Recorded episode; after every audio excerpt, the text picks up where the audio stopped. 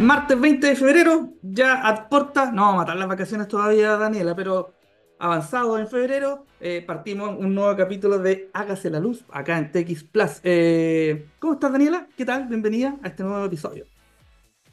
Bien, pues enterándome que la gente se va de vacaciones, porque lo que yo estoy acá firme al pie del cañón, eh, pero bueno, ya, ya se vendrán las vacaciones.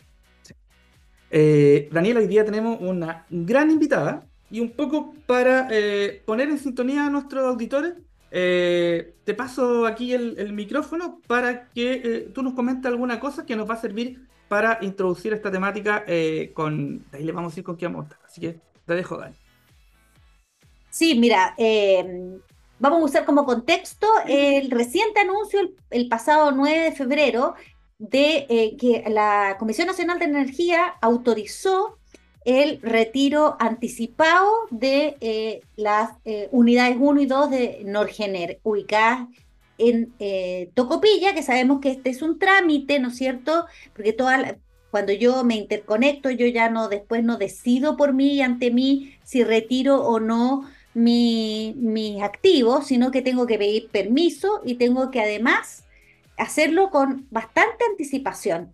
24 eh, meses para el caso de las unidades generadoras establece eh, la Ley General de Servicios Eléctricos, pero hay un mecanismo de excepción, ¿no es cierto?, que es para eximir del cumplimiento de, esta, de este plazo de anticipación, que es donde se analizan condiciones de seguridad para efectos de eh, autorizar ese retiro anticipado y eso es lo que ocurrió con la eh, Norgener. Pero nos obliga a poner esa noticia, ¿no es cierto?, el foco en el proceso de descarbonización, o más bien de la salida o el retiro de las centrales de, eh, a carbón, eh, que eh, comenzó, ¿no es cierto?, con un acuerdo voluntario hacia el año 2019 y que ya ha significado el retiro de más de 1.300, casi 1.400 megas del sistema que él lo hubiese pensado.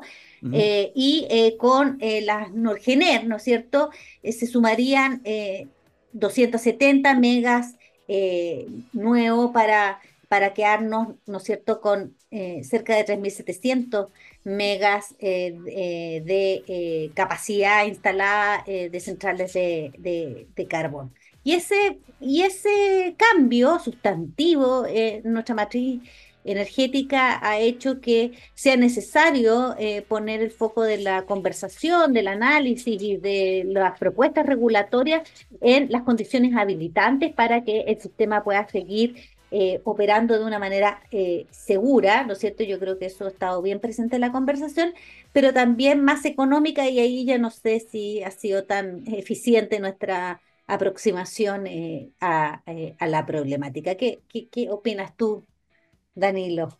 Sí, efectivamente hay una serie de, análisis que, tienen que hacerse, que están orientados a la seguridad de, de, servicio, efectivamente, seguridad y calidad de servicio, la estabilidad del sistema en esas materias. Pero se entiende que dentro del plan, así lo entiendo yo por lo menos, eh, se están haciendo también las evaluaciones económicas que eh, yo creo que deberían ser de mucho más conocimiento público para que todos podamos también eh, de alguna manera decir y no colgarse de un estudio, de otro estudio, que uno lo hace por acá, etcétera. Debería haber quizá información centralizada. A lo mejor está, yo estoy hablando gratis, pero lo digo igual.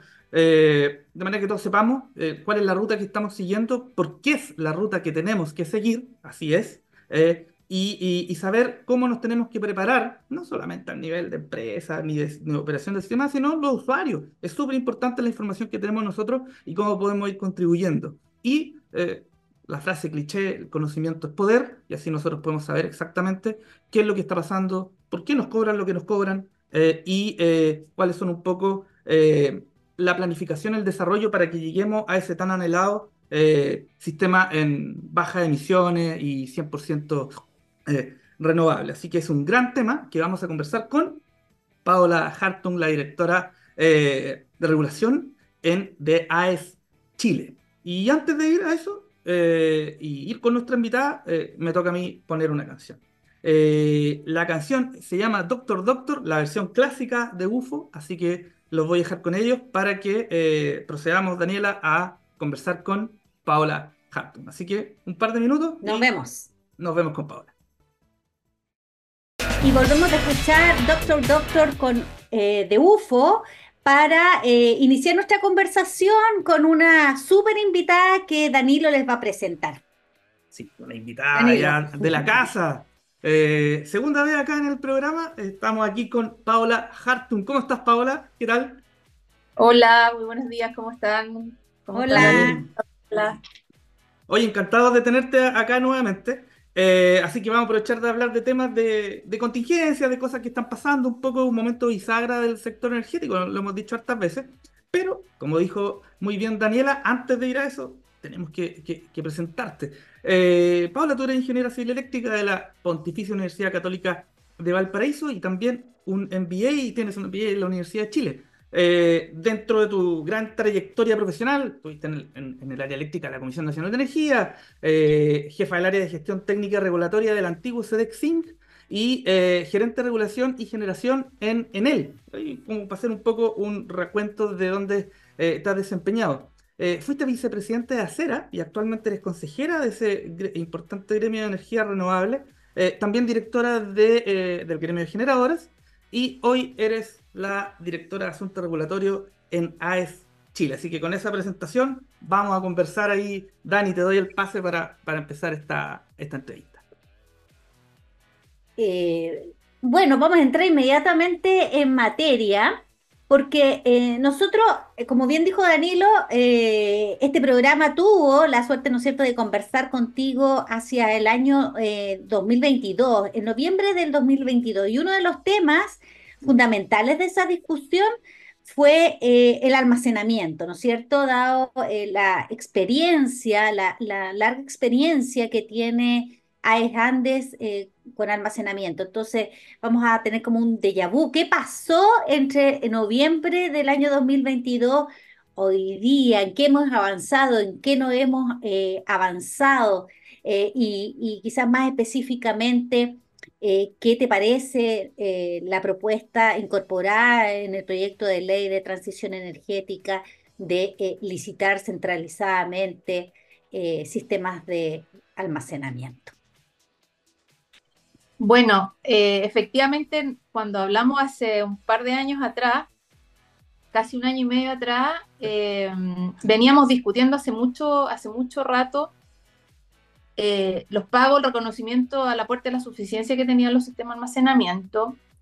Y yo creo que lamentablemente ha pasado mucho tiempo. ¿ah? Esto lo llevamos discutiendo mucho tiempo y finalmente apareció el reglamento a finales del, del año pasado, del año 2023, ¿Mm? Eh, sin, sin tener, eh, no exento de polémica, porque en paralelo al reglamento potencia se comenzó a tramitar un proyecto de ley que contenía de alguna manera eh, una licitación centralizada por parte del Estado del sistema de almacenamiento, lo cual también generó mucho ruido. ¿ah?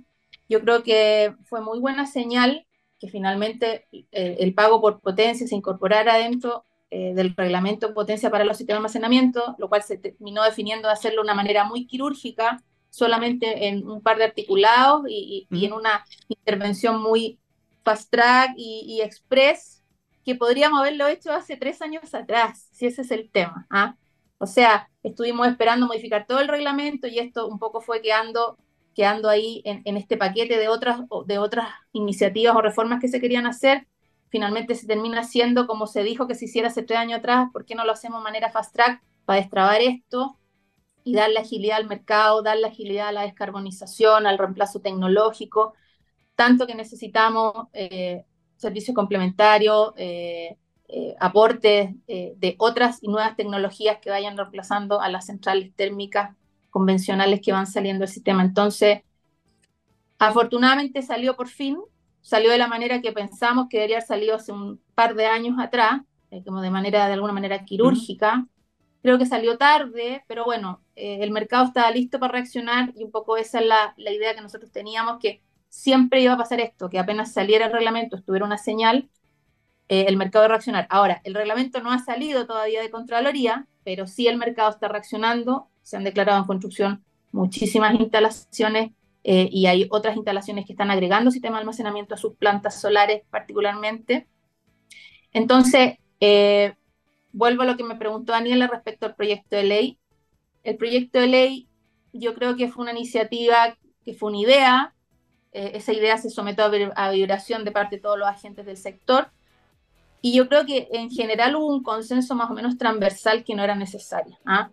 No era necesaria una licitación de sistema de almacenamiento de manera centralizada, después se le hicieron algunas modificaciones que yo creo que tal vez complejizaron más aún. Esto de una doble figura, de se licita la infraestructura, después se licita el servicio, o sea, yo siempre lo que les he dicho siempre en este tipo de entrevistas, dado un poco el mensaje, la simplicidad regulatoria es muy importante para que esto avance rápido y ágilmente. Y yo creo que esto fue un poquito en el sentido contrario, poner un doble esquema de licitación, yo creo que no ayuda, no, no ayudó. Y, finalmente, bueno, también entiendo que de momento se va a insistir en una licitación no de 2.000 megas, sino que por un máximo de 500 megas, condicionado a una serie de, requisitos que vayan pasando en el sistema.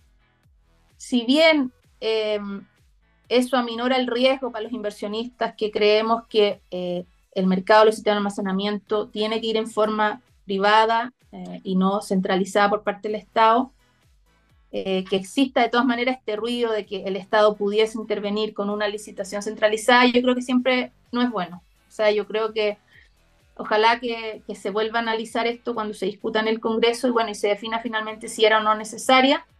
Nosotros creemos que no es necesaria, que el mercado está reaccionando y yo creo que apenas que el reglamento de el reglamento potencia y suficiencia se publique, que es santificado en la Contraloría, yo creo que se van a destrabar otras tantas inversiones que están esperando un poco la oficialización de, este, de esta remuneración. Así que mi, opinión es que yo creo que no va a ser necesario. Ahora, si existe opcionalmente en la normativa, en la ley, bueno, podrá quedar así, puede que no se active nunca, pero yo creo que eso siempre hace un poquito de ruido regulatoriamente o jurídicamente, entonces habría que evaluar bien si vale la pena dejar ese ruido en la ley o no.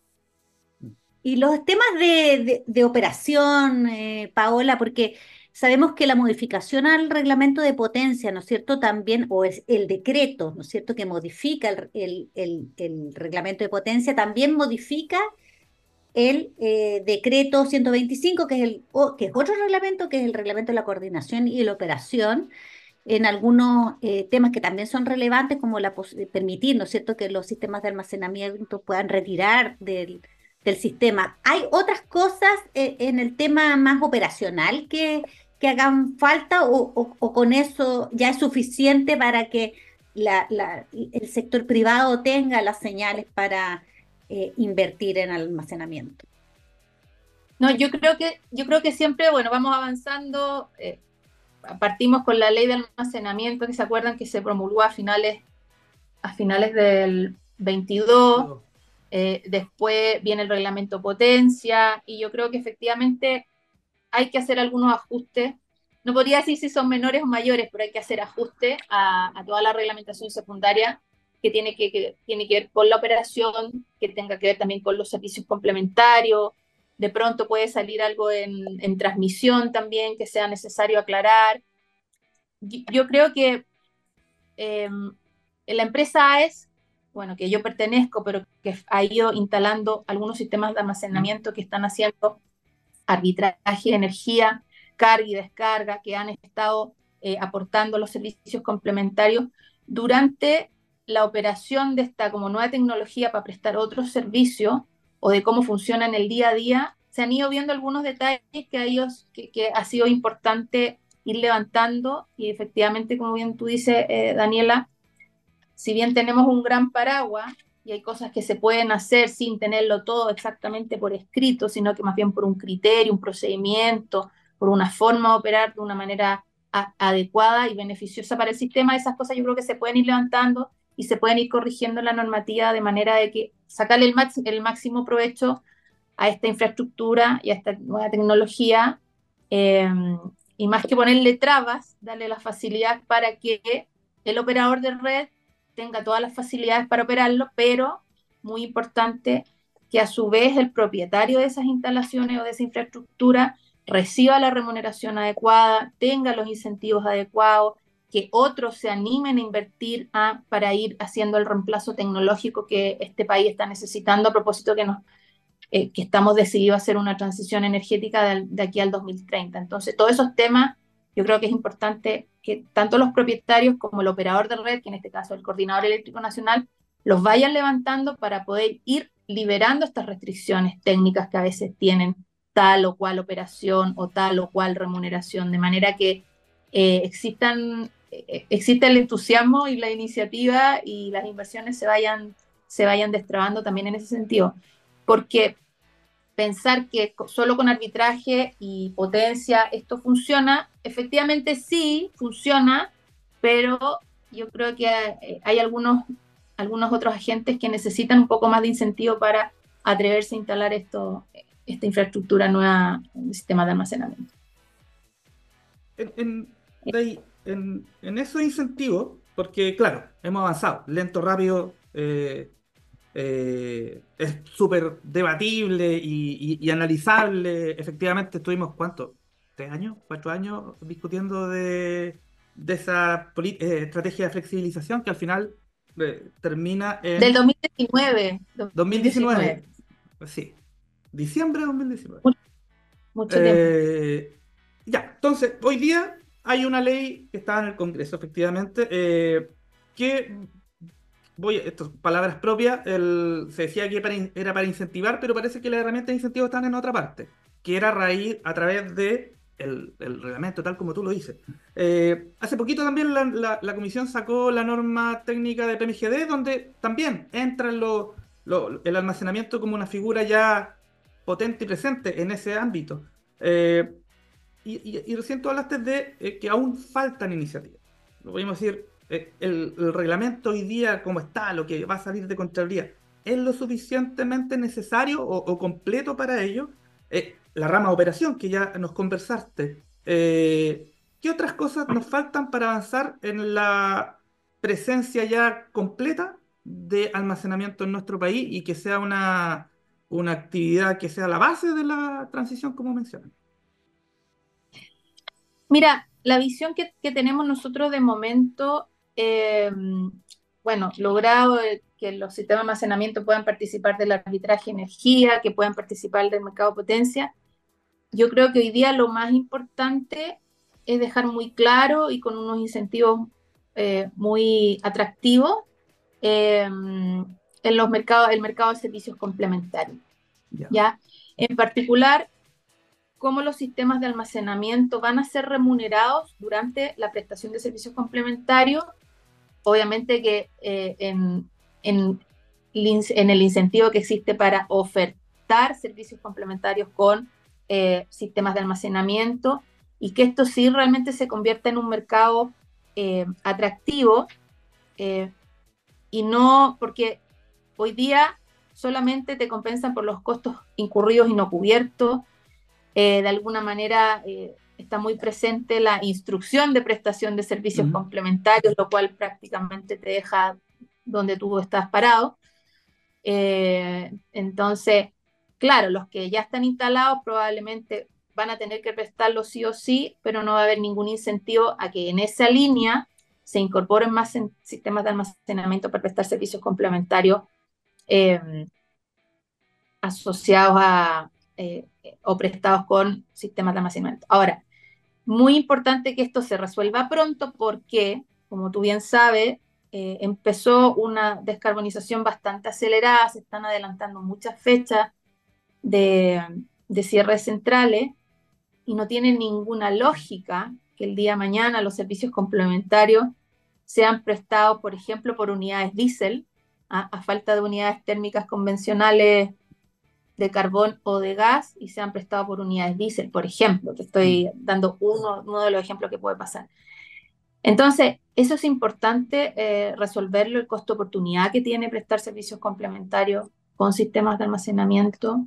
Eh, bueno, Daniela lo mencionó por ahí, la, la posibilidad de, de, cargar directamente desde la red y no desde el behind the meter también, que los primeros diseños de alguna manera fueron behind the meter porque la normativa era una restricción normativa, entonces ahora eh, eh, eso es muy importante también que quede claro.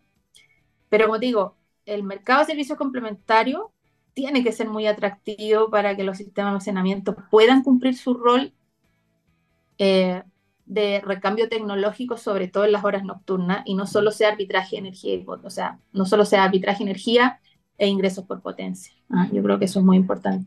El mundo de los servicios complementarios. Eso. Un poco como reconocer, reconocer, o bien reconocer la multiplicidad de servicios que pueden prestar eh, las distintas tecnologías de almacenamiento. Claro, es que hoy día no, no es atractivo prestar o sea, hoy día no es atractivo prestar servicios complementarios con los sistemas de almacenamiento. Mm.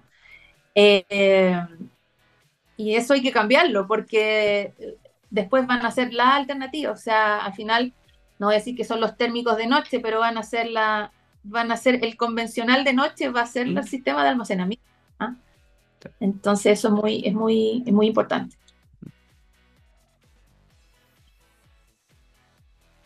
Ahí, Dani, te toca. Eh, no, es que me quedé pensando, estaba pensando en la inmortalidad del cangrejo. Ah. Eh, de lo, de lo almacenamiento. No, no. Tú eh, comentaste ya antes de este gran eh, acuerdo, ¿no es cierto?, que se hizo en el año 2019 de retiro voluntario de centrales a carbón y nosotros nos vamos informando todas las muy frecuentemente, ¿no es cierto?, de que se suman eh, nuevas eh, centrales a eh, esta agenda de, cierre y hace muy poquito escuchamos, ¿no es cierto?, o nos enteramos, ¿no es cierto?, de la autorización que dio la Comisión Nacional de Energía para el retiro anticipado de dos nuevas unidades de, propiedad de AES. Cuéntanos ¿Cuál es el proceso que hay que hacer para retirar eh, las eh, centrales térmicas? ¿Qué impactos se evalúan para hacer, para hacer esto y hacerlo aceleradamente? Y, sobre todo, cuéntanos un poco de, cuáles son los planes de reconversión de esa infraestructura que ustedes están eh, considerando. Bueno, acá les, voy a contar un poquito, a lo mejor son cosas que no se han hablado mucho, pero yo creo que es importante que también, que también se, se conozcan y se sepan. Yo creo que obviamente, como todavía ya lo sabíamos, el proceso de descarbonización iba a ser todo un desafío para el sistema eléctrico chileno.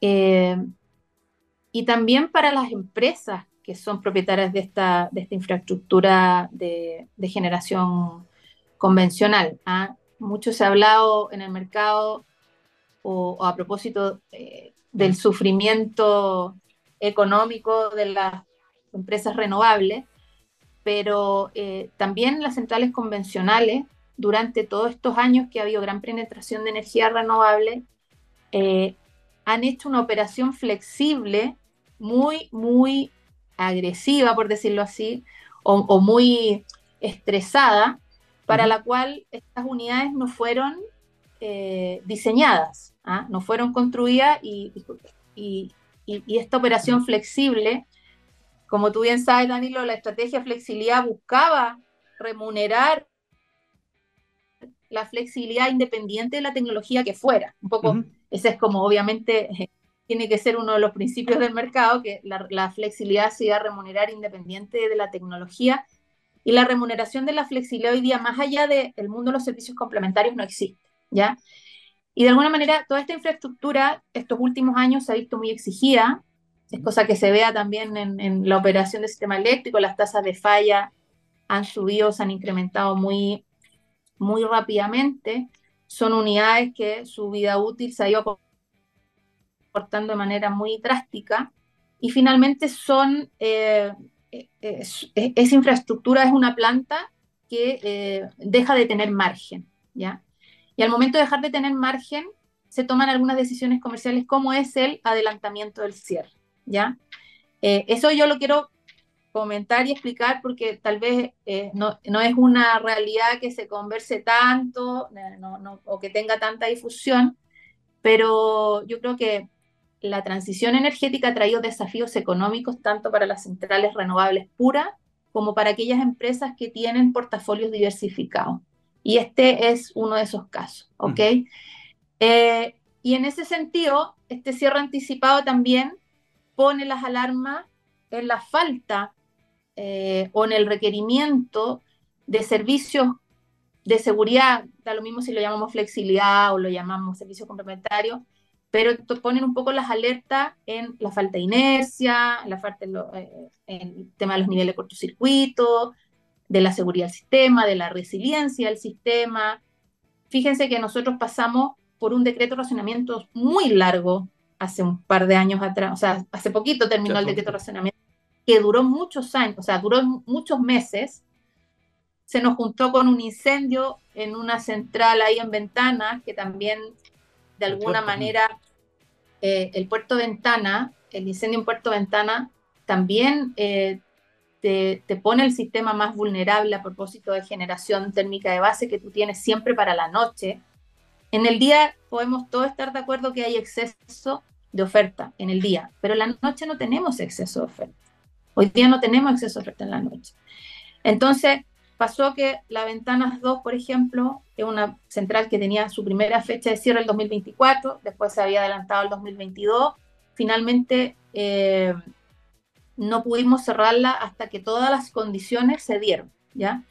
Con Norgener, nosotros cuando solicitamos el retiro de las Norgener, pasó un poco lo mismo, 2025, eh, ok, eh, para el 2025 esperamos que algunas, que que se den algunas condiciones habilitantes que hayamos mejorado un poco la resiliencia del sistema, pero cuando nosotros por temas, como digo, de margen, porque eh, el tema económico es importante, eh, a, ninguna empresa le pueden obligar a permanecer en el sistema operando perdiendo dinero, obviamente. Eh, adelantamos, la, adelantamos la salida de la central y empezaron a prenderse todas las alarmas. No sé si ustedes vieron, pero hubo comunicaciones de varios mineros, del gremio, de los clientes eh, libres. Hoy, eh, ¿qué pasa con esto? ¿Están seguros? O sea, un poco un cuestionamiento de si se está evaluando bien la seguridad del sistema cuando alguna empresa solicita el retiro de sus unidades. Entonces, ¿cuáles han sido hoy día los desafíos más complejos de la descarbonización? Uno tiene que ver eh, con estimar y evaluar correctamente la seguridad y la resiliencia del sistema. No sé si se acuerdan, pero cuando nos juntamos en el 2018, que terminó en un acuerdo en 2019, que se firmaron, todo el mundo, o sea, hubo, mucha, hubo muchas organizaciones que dijeron que no pasaba nada si retirábamos las centrales el 25. Había mucha presión por cerrar las centrales. Y lo que está pasando ahora es, espérate, espérate, no, no la retires al tiro, veámoslo bien, eh, evaluémoslo bien, pero también hay otras condiciones propias de la empresa que tiene que evaluar sus aristas de temas laborales, eh, de temas de contratos de suministro, de temas de los precios de commodity. Pasamos por una guerra que también llevó los precios eh, del carbón a niveles nunca antes vistos, guerra que todavía no termina, o sea, nosotros, o sea, e, el problema del precio de, de, los commodities es un tema que nos afecta y es una, y es una volatilidad que el sistema eléctrico chileno tiene. O sea, nos guste o no, lo tiene. ¿ah? Entonces, diversas aristas que, que, se han tenido que ir evaluando. Pero, como te digo, en el tema de la seguridad, es, un poco como que recién todos nos dimos cuenta y estamos eh, de alguna manera concientizando de que no se podía hacer tan rápido, de que es importante tener el plan B o un airbag más para estas situaciones. Eh, el año 2023 llovió harto y eso nos dio alguna holgura y de alguna manera se pudieron hacer, eh, se, pudieron evaluar algunos retiros eh, anticipados, pero, pero es complejo, o sea, es complejo porque al final nosotros estamos comprometidos con un plan de descarbonización, tenemos un compromiso con nuestros clientes, tenemos un compromiso con el país, y cuando solicitamos las fechas de retiro, eh, algunos no quedan muy conformes, que son los mismos que nos estaban pidiendo retirar las centrales. Entonces, eh, es un tema bien...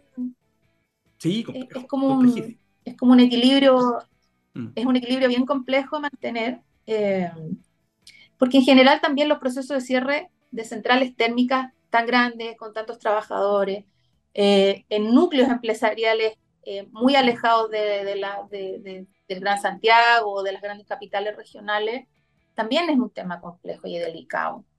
Entonces, hay, hay, hay muchos temas que tomar en consideración. ¿ah? Pero en lo que nos, nos concierne a nosotros, más en el tema técnico, regulatorio, eléctrico, eh, el tema de la seguridad tiene que irse resolviendo de manera que queden todos tranquilos.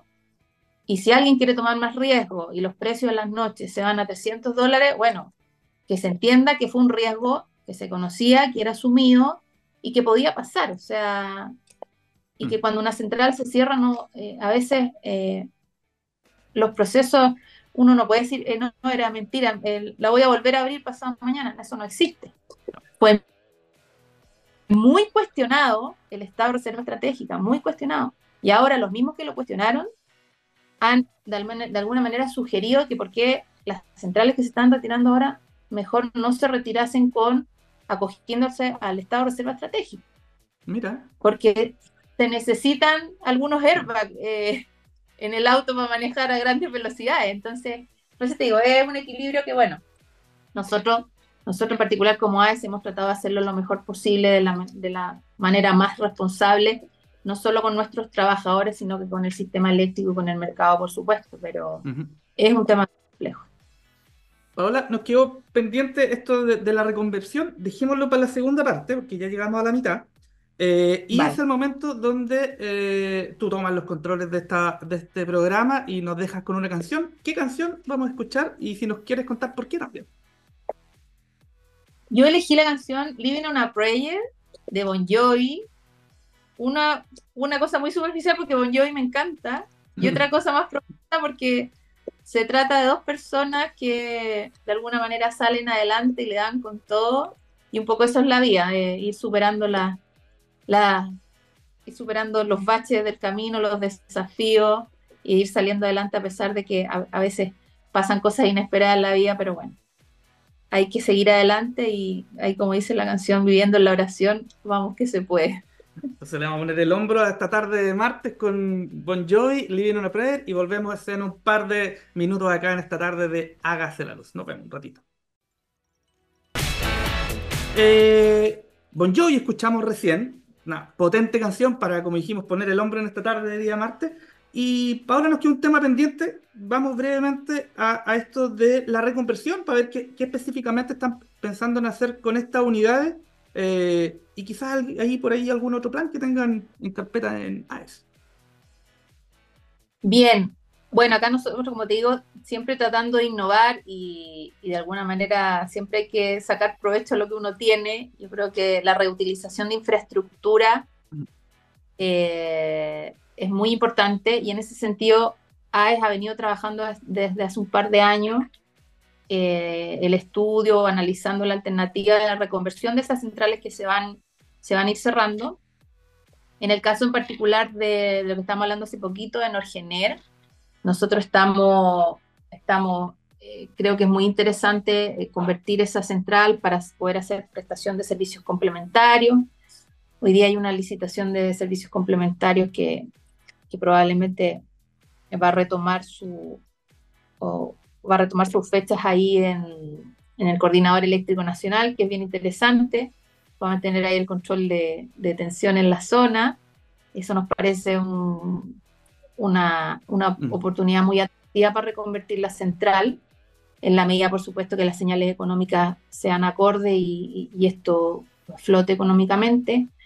Eh, hay otro proyecto muy bonito que ha sido de alguna manera ha tenido bastante difusión, que tiene que ver con la reconversión de una de nuestras centrales térmicas que todavía no tiene anunciado fecha de, cierre específica, que, tiene, eh, que se trata de convertir eh, esta infraestructura en una batería gigante, ¿ya? El proyecto de baterías de Carnot o Molten Sol, que también le llaman, mm. que yo sé que a muchos les gusta, es un proyecto es un proyecto grande que requiere una inversión muy importante, nosotros tenemos aprobación ambiental ya para hacer ese proyecto y de alguna manera es cargar durante el día, eh, cargar de energía la central, eh, que en este caso sería prácticamente otra central, y esa energía eh, descargarla en la red en la noche. Ah, ese proyecto estamos viéndolo en la central Angamo, pero como te digo, requiere también de, señales económicas importantes. Uno obviamente tiene que ver con el mercado de energía, el arbitraje de la energía, y está muy, era muy importante resolver el tema de potencia también, así que que esté disponible el reglamento potencia esperamos en estas próximas semanas también es una señal bien importante para ir cerrando de alguna manera las evaluaciones, las evaluaciones económicas. Así que ojalá que ese proyecto se pueda que también sería el primero en el mundo y seríamos de nuevo pioneros, así como instalamos las baterías del 2009. Entonces también es un proyecto que tiene un, matiz de innovación muy importante eh, y que puede dar la señal para que otras infraestructuras, no solo en Chile, sino que en otros países donde se está realizando procesos de cierre centrales a carbón, también puedan ocupar y aprovechar esa infraestructura. Y AES también está en estos proyectos de hidrógeno verde, también estamos eh, estudiando, analizando un gran proyecto en el norte que básicamente, más que reutilizar una infraestructura propiamente tal, es aprovechar, eh, es aprovechar todas las instalaciones, eh, tanto portuarias, industriales, que existen en esa zona en el norte. y también sería un proyecto muy bonito porque obviamente aportaría con la descarbonización y con generar e impulsar un nuevo, un nuevo gran negocio para Chile, yo creo que son muy, muy relevantes. Así que estamos atentos a todos los, un poco atentos a todo lo que se pueda hacer eh, en la medida que existan las señales regulatorias adecuadas y las certezas jurídicas, por supuesto, y, que vayan aportando a los procesos de descarbonización del país. Así que estamos bien atentos a todo. Ha sido súper interesante todo lo que hemos conversado, temas bastante como, eh, o sea, contingente, pero también eh, eh, temas de, punta y de futuro. Entonces, también te quiero sacar entonces de la contingencia e invitarte a pensar un poquito más en, en, el corto y mediano plazo. ¿Qué se, ¿Cuál debería ser el foco? ¿no cierto?, de la agenda regulatoria para este año 2024. Bueno, ahí, si bien tú me quieres sacar el sacarme del foco de la contingencia, yo tengo que volver un poquito atrás a la contingencia porque hay un tema que, bueno, no lo hemos conversado hasta este minuto, pero eh, el tema del proyecto de ley de estabilización tarifaria, de estabilización y normalización tarifaria, yo creo que es urgente eh, para poder seguir avanzando en los otros mm. temas. O sea, hay que cerrar este tema para que las empresas logren recuperar eh, recuperar sus ingresos, tener la liquidez que corresponda, normalizar su negocio, para de ahí en adelante eh, estas mismas empresas puedan hacer sus planes de inversión y evaluación de cómo van a seguir eh, aportando al pool de, oferta que, que, requiere este país en esta transición energética. Entonces, en ese sentido, yo creo que la discusión del mecanismo de estabilización y normalización tarifaria que está terminando de alguna manera la fase en, el Senado y ahora debería retomarse en marzo la fase en la Cámara de Diputados, que este proyecto salga bien, salga rápido, em, salga eh, lo menos, de alguna manera que se respeten las, condiciones que ya se han presentado en el proyecto de ley. Ha costado mucho llegar a un, a un acuerdo, un proyecto financiero muy técnico también. Por lo tanto, aquí lo importante, acuérdense de que de alguna manera en el primer gran fondo de estabilización fueron el sector de generación que se puso con los costos de la normalización. En el segundo, de alguna manera, fueron los clientes libres. Y en el tercero es muy importante este principio de volver a los niveles eh, tarifarios que cuesta hoy día la energía en Chile. Eh, es muy importante que las empresas tengan los mecanismos para recuperar esas platas que hoy día se le, se le deben a, las empresas eléctricas. Y en función de eso, cuando esto esté cerrado, yo creo que uno se puede sentar más tranquilo y ver un poco qué pasa hacia el futuro. Entonces, es urgente que esto se cierre ahora para poder sentarnos a mirar el, mediano eh, y largo plazo. Así que, primero es cerrar eh, la, discusión de, de, este proyecto de ley cerrar también la discusión del proyecto Ley de Transición Energética. Fue un proyecto que con muchos temas, muchos temas, era muy ambicioso en un principio. Yo creo que se perdió de vista la urgencia o el problema que había eh, respecto a, al agotamiento del Fondo de Estabilización o del Mecanismo de Protección al Consumidor. Eh, por lo tanto, yo creo que distrajo mucho, muchos recursos intelectuales eh, y de horas hombre de muchas instituciones, de muchos gremios, de muchas empresas, así que eh, qué bueno que se haya, eh, que haya vuelto a un tamaño y, a un set de temas más simples de tratar y que en realidad podrían ser los más urgentes. Así que cerrar también el proyecto de transición energética, porque mientras, tan, mientras que el proyecto de transición energética esté abierto, genera mucha incertidumbre también. Los proyectos de ley que están abiertos en el Congreso generan incertidumbre para la toma de decisión respecto a las futuras inversiones que hacen los privados, por lo tanto es importante también que ese proyecto que se cierre como se mm. cierre, pero que se cierre pronto. ¿ah? Yo creo que eso es muy importante para ponerse a trabajar en la implementación de las cosas. La implementación del PEC 2 o del Mecanismo de Protección al Consumidor tardó casi un año. O sea, salió la ley y después de un año, después las empresas pudieron empezar a recuperar sus dinero. Eso no puede pasar esta vez. tiene, que haber, tiene que haber una agilización de la implementación de la ley de, de estabilización número 3, por decirlo así, y que, y que, de, y que de verdad sea la última ley de estabilización para que los niveles de los precios de la electricidad sean lo que sean y bueno, después irán tomando eh, su curva natural en la medida que exista todo este recambio tecnológico. Y ahí también en ese sentido, también quiero pasar un mensaje que lo hemos visto, yo lo he dicho en algún par de, de foros eh, y probablemente eh, alguno de ustedes también le hace o no sentido, pero la transición energética tiene ciertos costos, tiene las nuevas tecnologías para operar también requieren de ciertos servicios.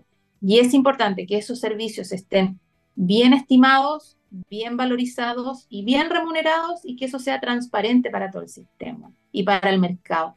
Y que se empiece a entender también que la transición energética no es gratis, que la energía renovable no vale cero, que operar un sistema 100% renovable tiene sus costos que por supuesto van a ser menores a un costo, al costo de operar un sistema 100% eh, termoeléctrico, estamos totalmente de acuerdo, pero no se pueden desconocer que se requieren ciertas herramientas para operar este sistema eléctrico de esta nueva manera y eso hay que empezar a, transparentarlo, a socializarlo y por supuesto en función de eso ver cómo se eficientan de la mejor manera posible esos nuevos costos. ¿ah? Pero es importante que, ya empiece a, hacer eh, algo, algo común en la conversación y que, y que todos lo manejemos eh, para entender lo que va a estar pasando. ¿ah? Esta expectativa de que eh, las cuentas de la luz van a bajar muchísimo, porque esa esa expectativa que teníamos en algún minuto, sí, las cuentas de la luz van a bajar,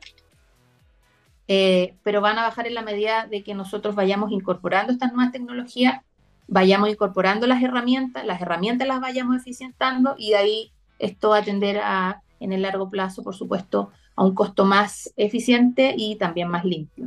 Pero es importante empezar a, a concientizarnos de que, de que la transición no es gratis y, hay que ver cómo la enfrentamos de la mejor manera posible.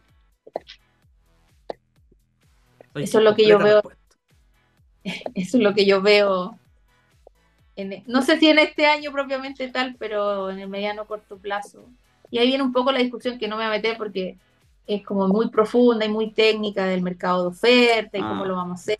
Yo creo que todo eso es parte de, por supuesto que es parte de, pero si nosotros no somos capaces como sector, como mercado, eh, de transparentar las tarifas, de normalizar las tarifas y de ponernos al día un poco con las deudas del sistema, es difícil que el resto de los inversionistas eh, entren al país para darle más competencia y para agregar más actores al sistema. ¿ah? Entonces eso también hay que tenerlo en consideración. Y a propósito de ese mismo tema, eh, eh, que, que, estuvimos conversando con, con Camilo Charme de Generadora eh, respecto de este proyecto de ley, y, le preguntamos qué, qué, cuál es la opinión respecto de, de, la alternativa, ¿no es cierto?, que se está promoviendo, la alternativa al mecanismo de normalización de tarifas, ¿no es cierto?, que está impulsando eh, un grupo de diputados, como es la revisión de los contratos de suministro a clientes regulados. No, bueno, en general yo creo que así por principio, para nosotros, a nosotros nos parece que esa no es una buena alternativa, no es una alternativa viable. Eh, creo que genera más incertidumbres y, y además creo que no va a solucionar el problema. O sea, en la medida que, que las alternativas vayan solucionando, o sea, mejor solución a los problemas, eh, claro, se pueden analizar, pero yo creo que esto no, no va a generar, no, no, no, no va a generar eh, el beneficio que algunos creen que, o, que algunos estiman que va a llegar por la renegociación de los contratos.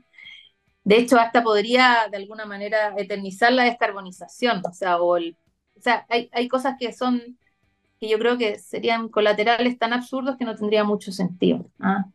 Eh, pero a mí lo que más me preocupa, o a mí también, yo me imagino que a varios, es, la certeza jurídica, la certeza regulatoria. Y bueno, tú eres abogado, tú eres experto en esos temas, pero yo creo que esa nunca va a ser una buena señal que el Estado haga eso. Así que yo creo que no.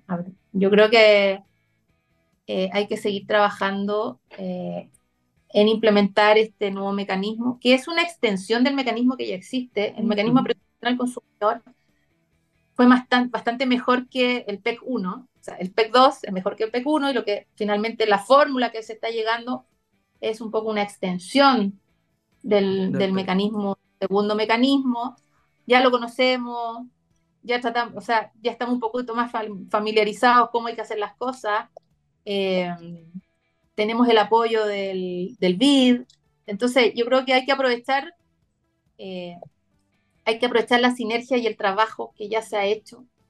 Y eso yo creo que es lo más importante. Hay, que aprovechar, hemos avanzado mucho en ese sentido y, volver a foja cero, generando más incerteza eh, jurídica en, este mercado, yo creo que no le hace bien a nadie. No le hace bien a nadie. Paola, estamos llegando al, final del, programa. Solo me queda hacer un comentario que tú lo mencionaste ahí, de que eh, ahí en AES muchas veces como que han corrido las fronteras tecnológicas, regulatorias, económicas, los ves el año, ¿cuándo fue? Año no. 2009. 2009. Eh, y no existiendo la figura, ahí estaban, después el, Virtual Reservoir, que conversamos latamente el año pasado en contigo, eh, y claro, pues es una cosa que eh, obviamente es un gran mérito, mérito de estar siempre como eh, adaptándose a las nuevas tecnologías y cómo estas tienen que integrarse de manera armónica a la, regulación. Un poco es empujar el, progreso, el, desarrollo. Así que eso hay que reconocerlo. Así que nada, tú lo habías mencionado y me cabe hacer ese comentario. llegamos al final y tenemos nuestra clásica sección que se llama Hacer la Luz, donde te damos un minuto eh, para que tú cierres alguna idea, nos dejes un mensaje, pataleo, lo que sea. El minuto, Paola, es tuyo, así que eh, desde ahora escuchamos tu minuto Hacer la Luz. No, yo, yo creo que mm, mi mensaje más importante, yo creo que la transición energética ha sido muy dura para todos. Yo creo que nadie estaba preparado eh, para tanto curtailment o los no pago de ciertos servicios o, o, no tener caja porque no me están pagando las cuentas las distribuidoras. Yo creo que se han juntado, no, te, no voy a decir la tormenta perfecta, pero tenemos tantos desafíos como sector que yo creo que no es un minuto para, eh, para pelearnos entre nosotros. Creo que estamos mm. como sector, creo que estamos muy conflictivo, buscando la quinta pata al gato. Eh, yo creo que yo creo que de alguna manera todas las empresas, todos los agentes están tratando de hacer su mejor aporte. Eh, yo creo que eh, los gremios también han trabajado mucho en consolidar una visión de, de, de, su, de sus socios y a quienes representan. Yo creo que eh, el operador hace lo, hace lo mejor que puede, el, coordinador eléctrico nacional, el Ministerio de Energía, la Comisión Nacional de Energía. Eh, yo creo que todos tenemos que estar de alguna manera empujando el buque para el mismo lado o empujando la carreta para el mismo lado. ¿ah? Y a veces, como esto ha estado tan difícil, eh, como ha sido un momento tan complejo económicamente para las empresas, yo digo para el sector en general, digo para las distribuidoras, para las transmisoras, para los generadores, para los clientes que están asumiendo como los, grandes cambios de, lo que cuesta un sistema operado más renovable que antes. Eh, yo creo que deberíamos trabajar en soluciones conjuntas, de, de bajar un poquito la conflictividad del sistema, de, y, de ir viendo eh, que tal vez las soluciones que se van dando no son las súper óptimas, pero dicen por ahí, mi papá siempre me decía, eh, lo perfecto enemigo lo bueno, y yo creo que nosotros tenemos que tratar de hacerlo lo mejor posible. Nos pusimos una meta muy desafiante el 2018, esto cuando partieron las primeras mesas de descarbonización, y yo creo que nadie entendía las consecuencias, ni el costo, mm. ni los tiempos que iba a requerir. Entonces, aferrarse a unas ideas que surgieron muy románticamente en el 2018, eh, yo creo que no es bueno. Yo creo que es bueno empezar a ver cómo la realidad como es y cómo funciona como es la realidad, empezar a buscar alternativas y, empezar a buscar la solución para llegar al punto que todos queremos. Porque aquí nadie, eh, yo creo que nadie dice lo contrario. Todos queremos llegar a un 2030 o un 2035 cero emisiones. Todos queremos eso. Lo que pasa es que uno lo quiere más rápido, otros lo quieren gratis, otros lo quieren más caro. O sea, tenemos que ver cómo llegamos y obviamente hacerlo de la mejor manera posible sin olvidar que aquí los que pagan los costos son los usuarios y de alguna manera hay que hacerle al usuario esto lo más eficiente posible. Pero, por supuesto, resguardando la viabilidad económica eh, de las empresas que prestan estos servicios. Al final nosotros somos empresas que prestan un servicio y un servicio de utilidad pública. Cuando a ti se te corta la luz, tú te das cuenta que sin luz no puedes prender la tetera, no puedes echar a andar o sea, no puedes calentar la mamadera, o sea, hay muchas cosas que no puedes hacer sin Nosotros somos empresas de servicio también.